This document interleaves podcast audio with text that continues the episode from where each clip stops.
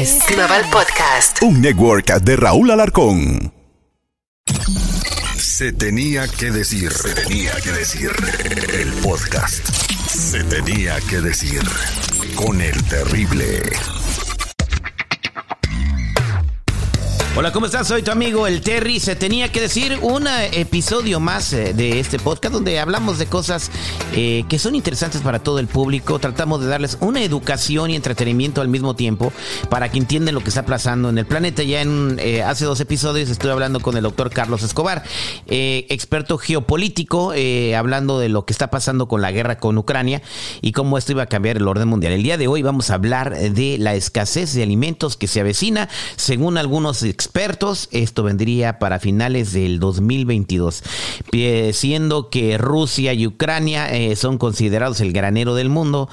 Eh, pero vamos a platicar de esto y vamos a entrar a fondo porque la gente no solamente come granos, come un montón de cosas, entonces no veo yo como si no hay maíz y no hay trigo, nos vamos a quedar sin comida. Eh, buen, buen día, señor Carlos Escobar, gracias por estar nuevamente aquí en el programa. ¿Qué tal? Buen día, mi querido Terry, hombre, ¿cómo has estado, hermano? Pues siguen hablando mucho cosas que, son preocupantes y que van a afectar a la comunidad, sobre todo a, todos los oyentes que, me escuchan a mí eh, y que, eh, que gustan de este podcast, eh, en donde le estamos hablando de temas que no trato muy en el programa, es más cotorreo, más risa, más jajaja. Aquí lo tratamos de correr. Ahora, platíqueme usted, Carlitos, ¿qué demonios está pasando? ¿Cuál es la preocupación de los gobiernos y por qué dicen que se va a acabar la comida? Y eso sería grave si llegara a pasar. Pues mi querido Terry, fíjate, primeramente saludo a tu público, ¿verdad? Y felicidades nuevamente por ser el número uno en la radio a nivel nacional, Terry. Eh, mi querido amigo, fíjate de que creo yo y creo que se está formando una hipótesis que no debería formarse alrededor de lo que es la guerra de Ucrania y lo que es la escasez de alimentos.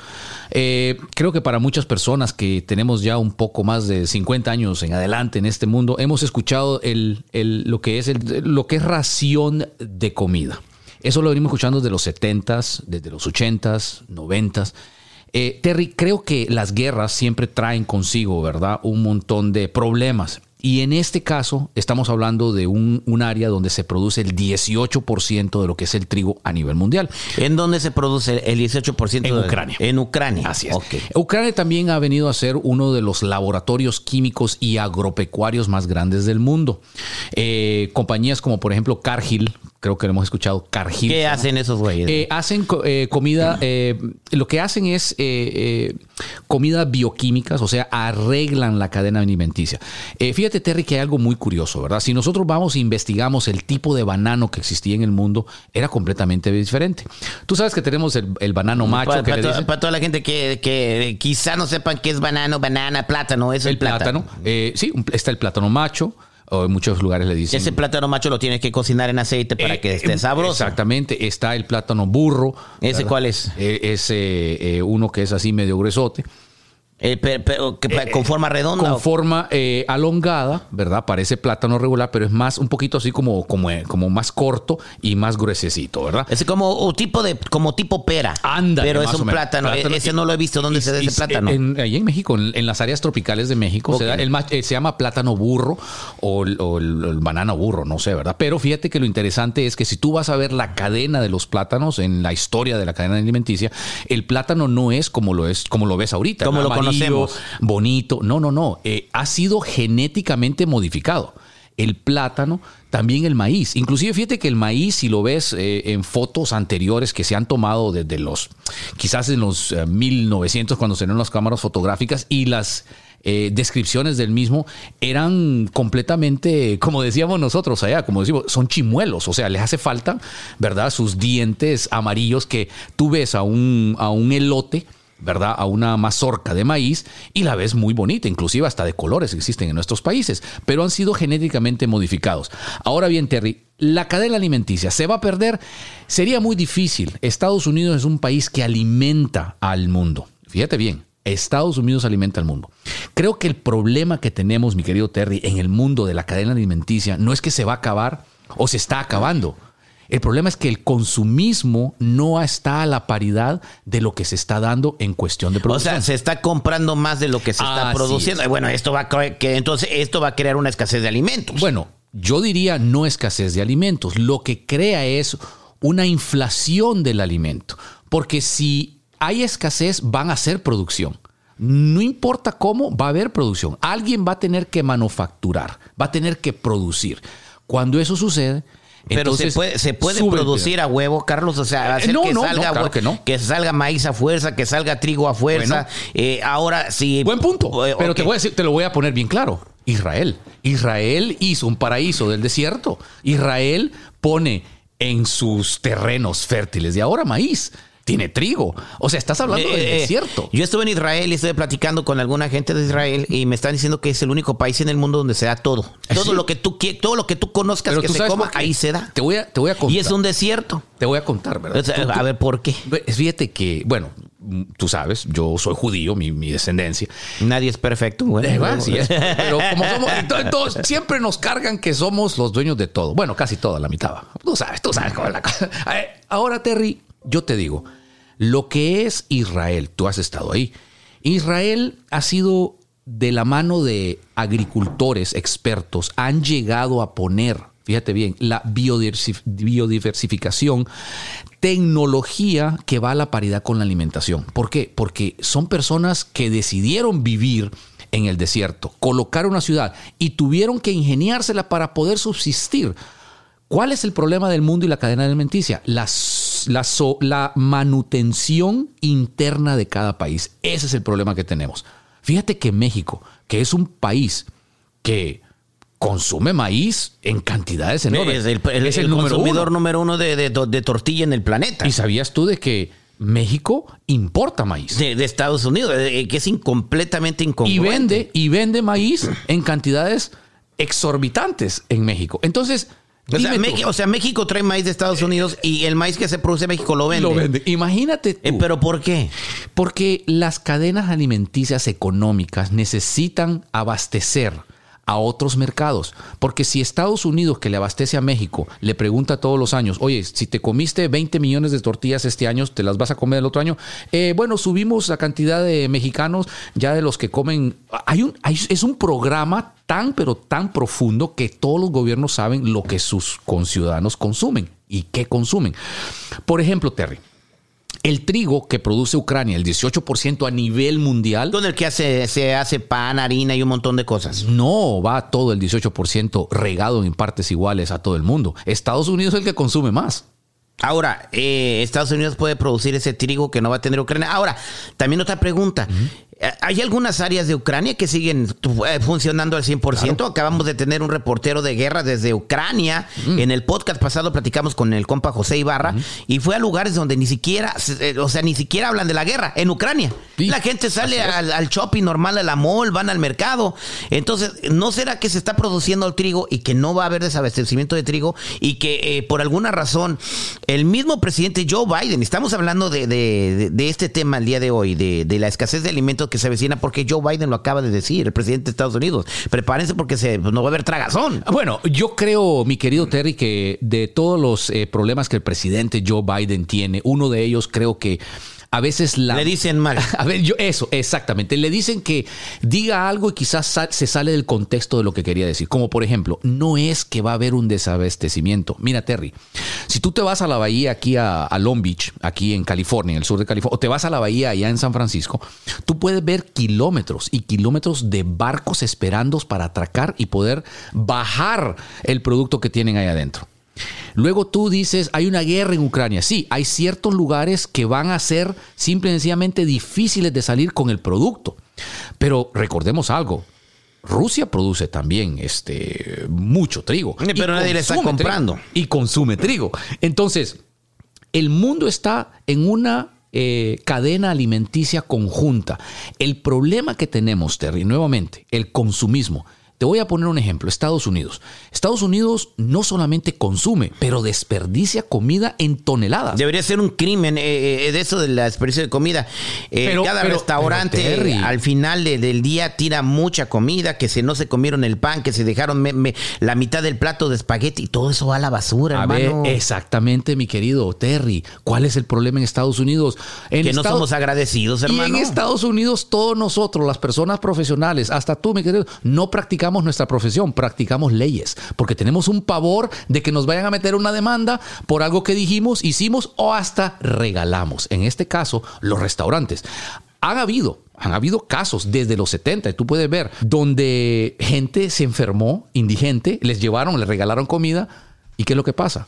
Demandaron a las compañías. Entonces, las compañías no te van a vender y no te van a dar nada que esté expirado, ni siquiera lo que va en el día de que se vendió a la basura. No te lo van a dar. ¿Cuántos buffets hay en los Estados Unidos lo tiran, que, que, que- Lo que no se les acaba la comida y to- toda esa comida va a la basura? A la basura. Es más, Eso ah, es un eh, crimen, hermano. googlealo y tú te vas a dar cuenta cuánta comida en toneladas se desperdicia en Estados Unidos. Es una cantidad exorbitante y tú dices, bueno, a ver, ¿cómo es que nosotros aquí en Estados Unidos estamos hablando de que nos vamos a quedar sin comida cuando desperdiciamos casi la mitad de la comida que se nos pone en los platos? A ver, no, no nos vayamos tan largo, nuestras ¿Por familias. qué dijo eso Joe Biden? A ver, eh, porque, porque lo, Lo está dando, lo está dando y lo, lo escucha el mundo. Sí, y al decir el, no va a haber comida y poner una fecha para, para el desabasto de comida, la gente entra en pánico. A ver, vamos a Y poner a hacer sus compras. la otra cara de la moneda de donde No, cuando eh, dijo que no va a haber comida. Ok.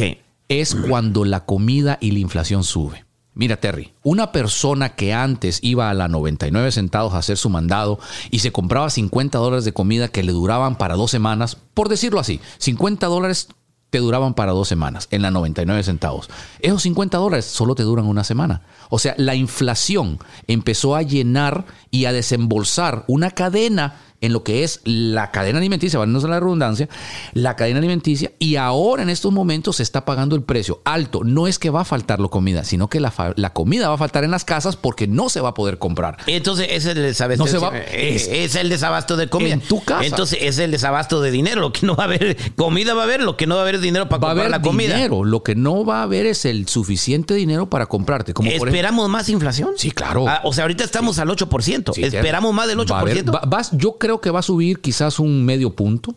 Creo, y va a ser, lo vamos a sentir. Eh, eh, Terry, en estos momentos, cualquier persona, todos los radioescuchas, pueden ir a un supermercado, pueden comparar. el- no, yo lo el- sé, el te gastas de hace, de hace ciento- un mes. 120, 130 dólares más por, por mandado. es- es bastante. Que si vas cuatro veces al, al mes, pues ya son 400 dólares Ahora, más. recordemos esto, eso solamente han pasado el dinero, fíjate bien, a lo consumidor, pero porque la gasolina subió. Espérate cuando la inflación realmente se empiece a sentir. Nosotros vivimos y realmente... O sea, todavía no sentimos la inflación. No, todavía no. California, lo fíjate que Para lo- toda la gente que está escuchando este podcast, estoy hablando con Carlos Escobar, geopolítico. Estamos hablando de lo que dijo el presidente Joe Biden y algunos líderes del mundo, que no va a haber comida a finales del 2022, el desabasto de comida o food shortage que Así habla, es. ¿no? Eh, eh, un paréntesis pequeño, Carlos, estamos hablando de- del desperdicio de comida en Estados Unidos, nada más. En Estados Unidos, al año eh, se calcula que se desperdician 150 mil toneladas de comida. Que podrían darle de comer a medio México. un silencio, un minuto de silencio. A medio México, eh, porque esa comida no se pone en contenedores y se lleva a otros países, porque si no se la quieren tragar acá, que se la puede, con gusto se la van a comer en otro En- lado, entonces, donde no los querido- van a demandar. Mi querido Terry, entonces, cuando cualquier presidente, el presidente Biden, el presidente Trump, el presidente Obama, cualquier presidente que se pare en ese podio y te diga que va a haber un desabastecimiento, no es que no hay que creerle, o sí creerle, es que realmente Estados Unidos tiene la cadena alimenticia más grande del mundo. Mira, Terry, si Estados Unidos para inmediatamente para la cadena de suplir alimentos a otros países, solamente en África se mueren de hambre en tres días.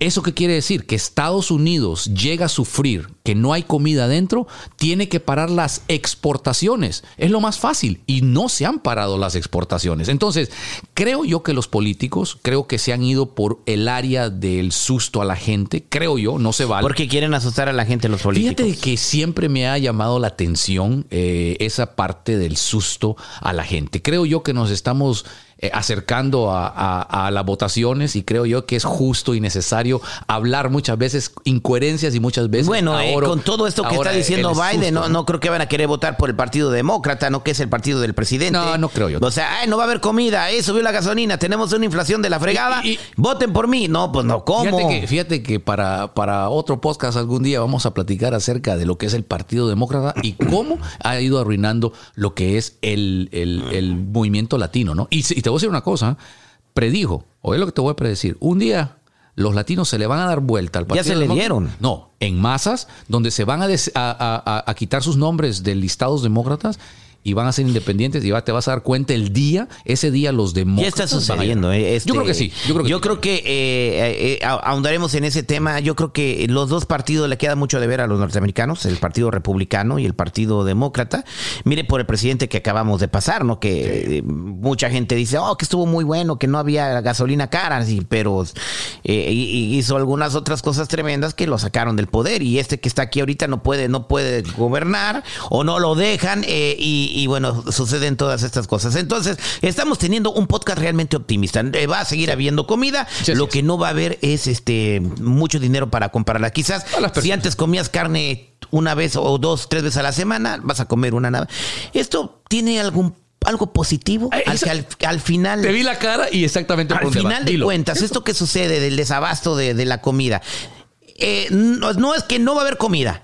Es, lo que está diciendo, ¿verdad? Así Porque es, también te voy a correcto. decir una. Va a haber comida. Otra pregunta. Dicen que el fertilizante se produce en Ucrania, que, lo- que las tierras raras y los minerales que se usan para el fertilizante se producen en Ucrania y que por eso no van a poder eh, eh, sembrar en Estados Unidos lo que siembran porque utilizan el fertilizante de Ucrania y esto va a crear el desabasto. ¿Cierto o falso? Eh, es falso, Terry, porque Estados Unidos, si aquí empieza a existir un desabasto de comida, Estados Unidos cierra las fronteras a la exportación. Entonces no ocupamos el, el fertilizante de Ucrania. No, para nada. ¿De dónde saldrían entonces las tierras raras que nos eh, venden? esta- Estados Unidos ha llevado la tecnología, Estados Unidos se ha acercado Pero eso se da en la países. tierra, eso no se inventa. No, no, no. Eh, todo esto es bioquímico. Recordemos que todo esto es modificado. La tierra es fértil en muchos lados, pero no todos van a poder sembrar, no todos van a poder tener la ayuda bioquímica, la ayuda eh, tecnológica que la tienen como Estados Unidos. Recordemos que Ucrania no solamente es un, un, un país eh, donde da trigo, es un país que está centrado y puesto en un lugar específico para Estados Unidos y su guerra fría con Rusia. Desde hace muchos años, desde hace muchos siglos, se han venido fraguando guerras en esa área, ¿verdad? Donde al final del día nosotros, como el Medio Oriente, no tenemos mucho eh, que pero en todo esto que están diciendo del fertilizante de Ucrania, el fertilizante de Ucrania, No, entonces, eh, bueno, eh, ¿por qué los medios de comunicación manejan eso? Fíjate que eh, recordemos que vivimos en una, en una época, Terry, donde eh, tenemos que llamar la atención, ¿verdad? Tenemos que llamar la atención como sea y tenemos que ganar en popularidad en lo como la gente lo quiere escuchar. Aquí se va a decir la verdad, se tiene que decir, se dijo como se tiene que decir. Se tenía que decir como Así es.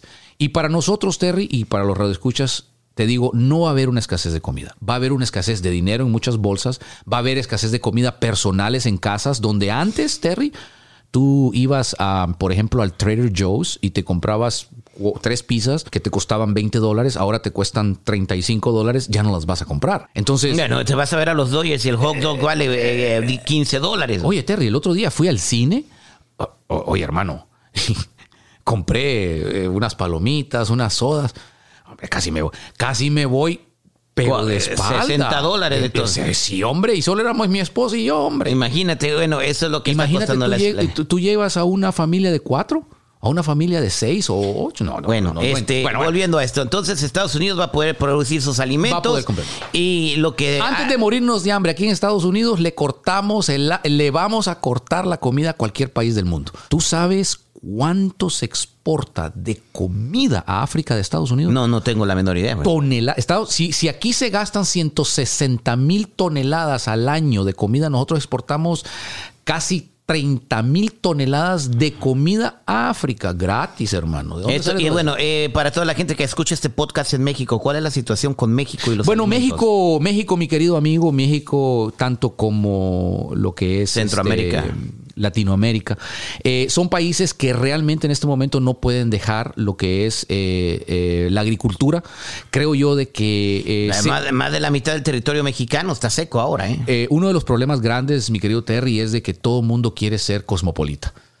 Y la mano de obra, la, la mano terrateniente de los pueblos se está acabando porque todos quieren llegar a ser los cosmopolíticas, O cosmopolitas sea, y- en o las sea, ciudades grandes. Irse de los pueblitos donde se vive de la agricultura, se quieren ir a la ciudad, entonces quedan abandonadas esas tierras, Así ya nadie las, las- Nadie las quiere comprar. Inclusive, fíjate que China tiene ahorita un gran negocio con México porque están eh, comprando eh, a muchos Las tierras. las tierras.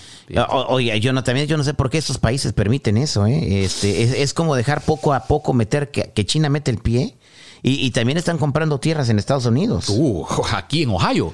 A ver, Terry, no nos vayamos tan largo, hombre, para nuestro radio escucha. Podcast escucha sería, ¿va? Podcast escucha. El pot escuchas, los pot escuchas.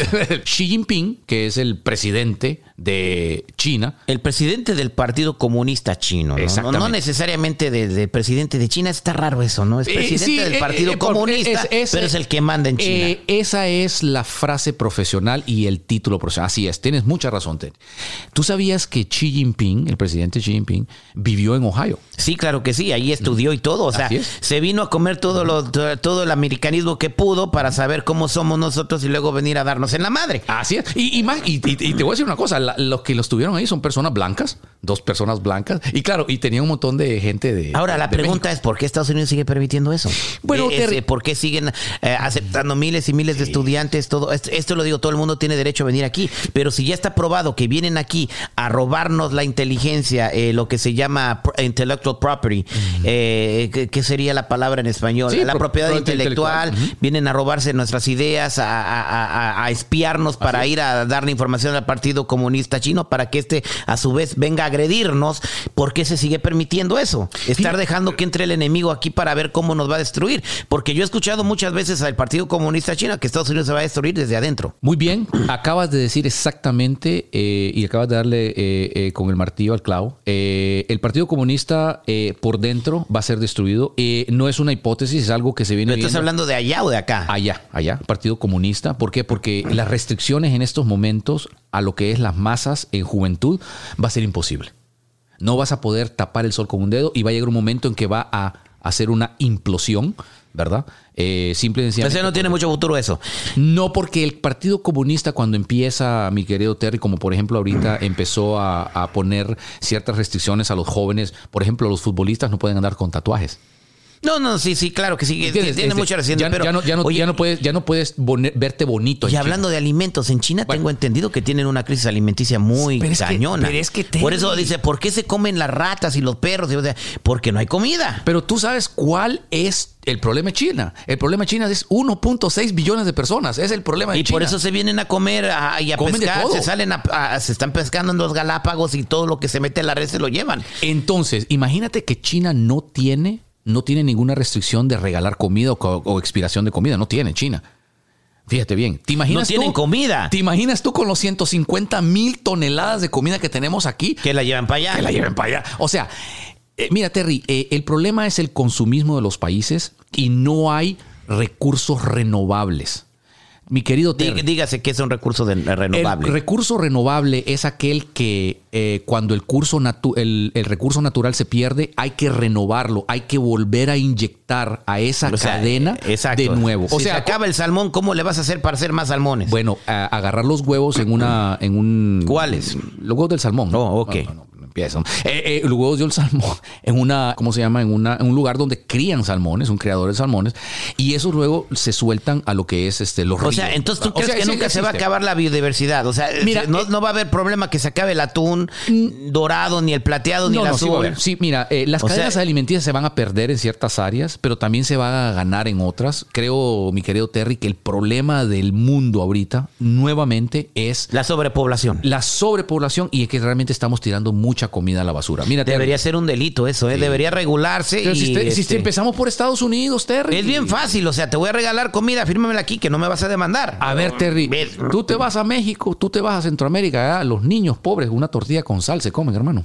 Y se la da el vecino, y si se enfermó, es el problema de él. No, hombre, se toman el agua de los charcos. Ah, o de sea, las mangueras. eh, o, o sea, me- Terry, Estados Unidos tiene un problema grande. Tenemos aquí un problema y grande. se tiene que regular. Y se tiene que arreglar. O sea, nosotros no podemos asustar a la población diciéndoles, va a haber un desabastecimiento de Eh, comida vuelvo a lo mismo. cuando ¿Por estás qué lo- gastando 150 ¿Por qué lo hacen? ¿Por qué? ¿Cuál es el mensaje? ¿Qué es lo que se ga- gana el presidente Joe Biden? Creo, eso? creo yo, creo yo, Terry, que para todas aquellas personas que están escuchando este podcast, debería de suceder algo. Deberían de, de ser como muchas organizaciones religiosas que se han dado a la tarea, Terry, de inculcar a sus feligreses, a sus seguidores, a tener una ración, a tener una alacena, a tener algo para los días flacos, los días ah, de las vacas flacas, como decimos nosotros vulgarmente, ¿verdad? O sea, hay que empezar a tener raciones de comida en nuestras casas, mi querido Terry, donde por cualquier eventualidad, que no necesariamente tiene que ser una guerra, pero puede ser una nevada, puede ser... eh, Lo que pasó en Texas, en la helada. Se, se fue, se, se, va la luz. Un terremoto. Un terremoto, eh, una ola de calor. Entonces, Terry, cada familia tiene que estar preparada. Tú deberías, por ejemplo, eh, yo ahorita que entré a la, aquí a la oficina de Terry, que es muy bonito aquí, eh, su, en su eh, oficina, me di cuenta que tenías unos, unos baldes y unas cajas y tenías este, unas bolsas, los, las, esas mochilas eh, Terry, veo aquí que tú tienes cualquier cosa, estás listo, tienes tus. Tengo comida, para un año. Sí, tengo comida para un año. tengo comida para un año. tengo agua para un año. Y, tiene, ropa para dos años. Y tengo quien me cuide. No, hasta el toxido tiene que. Hasta el toxido. No, no, no, de verdad. Entonces, este, cuando empezó la pandemia del COVID-19. me impresionó, Terry, y te felicito. Eso, por favor, transmítelos. Se lo he dicho a la gente, ¿no? No importa, sigue diciéndolo. Cuando empezó la pandemia del COVID-19, antes, de dar este pensamiento, eh, para la gente, no, que, que, que, Joe Biden no dijo eso. Aquí vamos a ponerles el audio de Joe Biden, cómo dijo eh, y cómo está hablando de lo que es la escasez de alimentos. With regard to food shortage, yes, we did re, re, talk about food shortages. And, uh, and it's going to be real. The, the price of these sanctions is not just imposed upon Russia, it's imposed upon an awful lot of countries as well, including European countries and our country as well. And uh, because both uh, Russia and Ukraine have been the breadbasket of Europe in terms of wheat, for example, just to give one example. But we had a long discussion uh, in the G7 with uh, um, the uh, with both uh, the United States, which has a, has a, significant, the third largest producer of wheat in the world, as well as Canada, which is also a major, major producer. And we both talked about how we could increase and disseminate more rapidly food, food shortages. In addition to that, we talked about uh, urging all the European countries and everyone else to end trade restrictions on on sending uh, limitations on sending food abroad. Pues ahí está Biden hablando de la escasez de alimentos. Qué barbaridad. Eh, o sea, debido a la guerra o sea, con Ucrania. ¿Sabes qué, Terry? Es irresponsable del presidente Biden hablar. Aquí somos apartidistas, ¿eh? O no, sea, si tiene aciertos, lo vamos a decir. Si Así tiene eh, que, cosas que. Eh, no... eh, el, el, señor realmente está poniendo miedo eh, a las personas donde la gente puede reaccionar de una manera negativa. Acordemos que lo pasó por la pandemia. De repente la gente salió a comprar papel higiénico y ya no había papel higiénico. O sea, ya no había papel de combate ni para limpiarse el chinchinfluy. Yo, yo tengo este dos, eh, compré para dos años de papel. No, tú compraste aquí el container que está aquí al lado. Usted tiene un container. Yo, yo, es que todo, eh, en fin, este, eh, lo positivo que sacamos de esta conversación, mi carrito, no va a haber desabasto de comida. No, va a haber, no. Va a Ok, uh, pregunta. Pero hay que prepararse, Terry hay que prepararse para lo porque, que pueda venir. Por, ¿Sabes por qué? Tú lo dijiste. Esos 100 dólares que te comprabas de comida, ahorita ya son 160, hermano. Exactamente. Dentro de dos semanas, pueda que sean 200. Entonces, hay que comprar lo necesario, hay que vivir con lo necesario y hay que consumir lo necesario. Si uno va, y voy a dar quizás una, una, un mal ejemplo, pero por último, Terry, quizás un, un, un consejo. Si ustedes, mis queridos amigos, no tienen, o sea, viven de cheque a cheque, tienen eh, eh, sus, sus, dineros, pues obviamente un poco eh, en lo que se llama apretados, ¿verdad? La recomendación antes de ir a un restaurante y gastar esos 30 dólares que piensan se van a gastar, ahora son 60, porque ha subido todo. Los restauranteros tienen un problema muy grande en sus manos. ¿Por qué? Porque mucha gente va a empezar a comer en casas, quizás lo mismo de la pandemia. Pero aquí va a ser te lo digo, ¿eh? un ojo de la cara ir a comer porque te va a salir caro, no digamos cuando vayas con tu familia. Así que de aquí en adelante. Ya está saliendo caro. Así es. De aquí eh, en adelante. Ahora, es... pero es impresionante que vas el fin de semana a comer y es una hora de espera. A sí, pesar de que está costando un ojo de la cara, porque la gente, a la sigue gente saliendo. No le ha llegado. Ahora es lo que te iba a decir. Recordemos, estamos viviendo en, la, en, el, en el estado con la quinta economía en el mundo. Hermano, fui, no a, fui, a, fui, al centro comercial. ¿Usted conoce la marca Gucci? Sí, sí, claro. Eh, había dos horas de espera para entrar a comprar. Es no, hay, no hay nada Más barato de 700 dólares en esa tienda. Sí, sí, sí, no, no. Y la gente dos horas esperando entrar para, para, para gastarse no sé cuánto dinero hay adentro. Entonces, yo no veo ahorita cómo les está pegando la inflación o la economía a las personas. O sea, fui a una mall regular donde vamos todos. No, y a, pero- las, a las aules de Cabezon, un- unas aules muy famosas en el sur de California, que están encanta en el desierto, eh, pues, muy cerca de Indio, California. O sea, la gente sigue comprando. Bueno, Terry, creo que, va- creo que pasa a hacer esa pregunta que nos hacemos cuando vamos a nuestros países pobres, ¿verdad? Creo que es, ¿Dónde está la pobreza? ¿Dónde está la pobreza? Y todo el mundo está bebiendo, todo el mundo está. Todo, el mundo, todo el mundo tiene para trago y para su amante. Eh, ok, ya país. vamos a cerrar esto eh, con un mensaje optimista. Eh, ¿Ve cerca o, o cuándo ve usted el final de la inflación? Recordemos que tuvimos una inflación con Jimmy Carter en, eh, en la década de los 70, antes de Ronald Reagan estaba Jimmy Carter y estamos hablando de una inflación del 20%. Así. Eh, eh, para comprar una casa era el 20% de interés. Eh, era, un, este, era una cosa horrible y nos recuperamos. Creo que Estados Unidos, Terry, no puede darse a caer. Estados Unidos, aunque le pongan todas las trabas en el mundo con lo que es el petrodólar, el petroyuan, eh, Bueno, los geopolíticos del mundo dicen que ya se acabó la hegemonía de Estados Unidos. El dólar. El dólar. El la dólar. hegemonía del dólar. el dólar. Eh, lo que va a Pues pasar lo mismo mi que Estados Unidos. Lo que, lo que- no, porque recordemos que Estados Unidos, y con todo respeto, difiero, porque Estados Unidos al final del día eh, eh, todavía sigue siendo ¿verdad? hegemonía en muchas áreas del mundo. ¿verdad? Y si no, miremos las, las, todo ese montón de, de vedas ¿verdad? que le están poniendo a los ricos este, rusos, y que al final del día todas esas sanciones pues vienen a repercutir también a otras personas. Pero bueno, mira, para la parte positiva, para nosotros, mi querido Terry, es muy sencillo. Todas aquellas personas que realmente piensan de que va a haber una escasez, no lo va a haber. No va a haber Lo que el- de lo- comida. sí, lo que el señor Biden, el presidente, está hablando, creo yo, creo yo que se le sale de las manos cuando dice que va a haber un, van a haber eh, eh, los shelves que le dicen, o sea, los estantes vacíos, eso no va a existir. Nunca lo hubo. Terry, antes de que en Estados Unidos falte la comida, va a faltar en otros países del mundo. Porque Estados Unidos es el que mantiene a muchos países con comida en el mundo. Y mucha comida. Entonces, antes de que Estados Unidos sufra eh, lo que es un embate, ¿verdad? De comida, de comida o la cadena alimenticia, van a cerrar fronteras en ciertas exportaciones a ciertos países que No van a dejar que la comida salga y van a cuidar primero a la gente eh, que vive en este país. Mira el mapa de Estados Unidos, mi querido Terry. Estados Unidos en medio es tiene demasiado para dar. Agarras, agarras a la mitad de la población de México y le dices, ok, hermanos los agricultores, ustedes saben qué hacer y se vienen para acá. Estados Unidos llega a ser la potencia del mundo en lo que es la cadena alimenticia. Así que aquí no va a haber problema. Simple y sencillamente es particular. Cada persona va a tener que ahorrar eh, realmente su comida en, en su casa porque sí se, viene, Administrarse. sí- sí se viene lo que es la inflación, que son precios altos. Eso es todo. Se tenía que decir y se dijo aquí con el compa Terry. Un consejo final eh, de lo que me dijo Carlitos. eh, si pueden, poco a poco vayan haciéndose su kit de emergencia y comida eh, no perecedera que les pueda durar eh, como para seis meses. Lo pueden comprar poco a poco, no de un jalón. eh, y tengan agua suficiente también. Los que no tengan filtros de agua en, su, un sistema de filtración en sus casas también tengan agua como para tres meses. En caso de una eventualidad que puede ser cualquier cosa, puede ser un terremoto, un huracán, un tornado, cualquier eventualidad, una congelación, un congelamiento como lo hubo en Texas, tienes que estar preparado y la- preparado y cuidado en todos los sentidos. Gracias, Carlitos. Que tenga usted un excelente día. Igualmente. Es su amigo Terry, se tenía que decir. Los esperamos en un episodio más de este podcast que ha sido bien recibido y que ha tenido mucho éxito. Esto fue Se tenía que decir. Se tenía que decir. El podcast. Se tenía que decir. Con el terrible.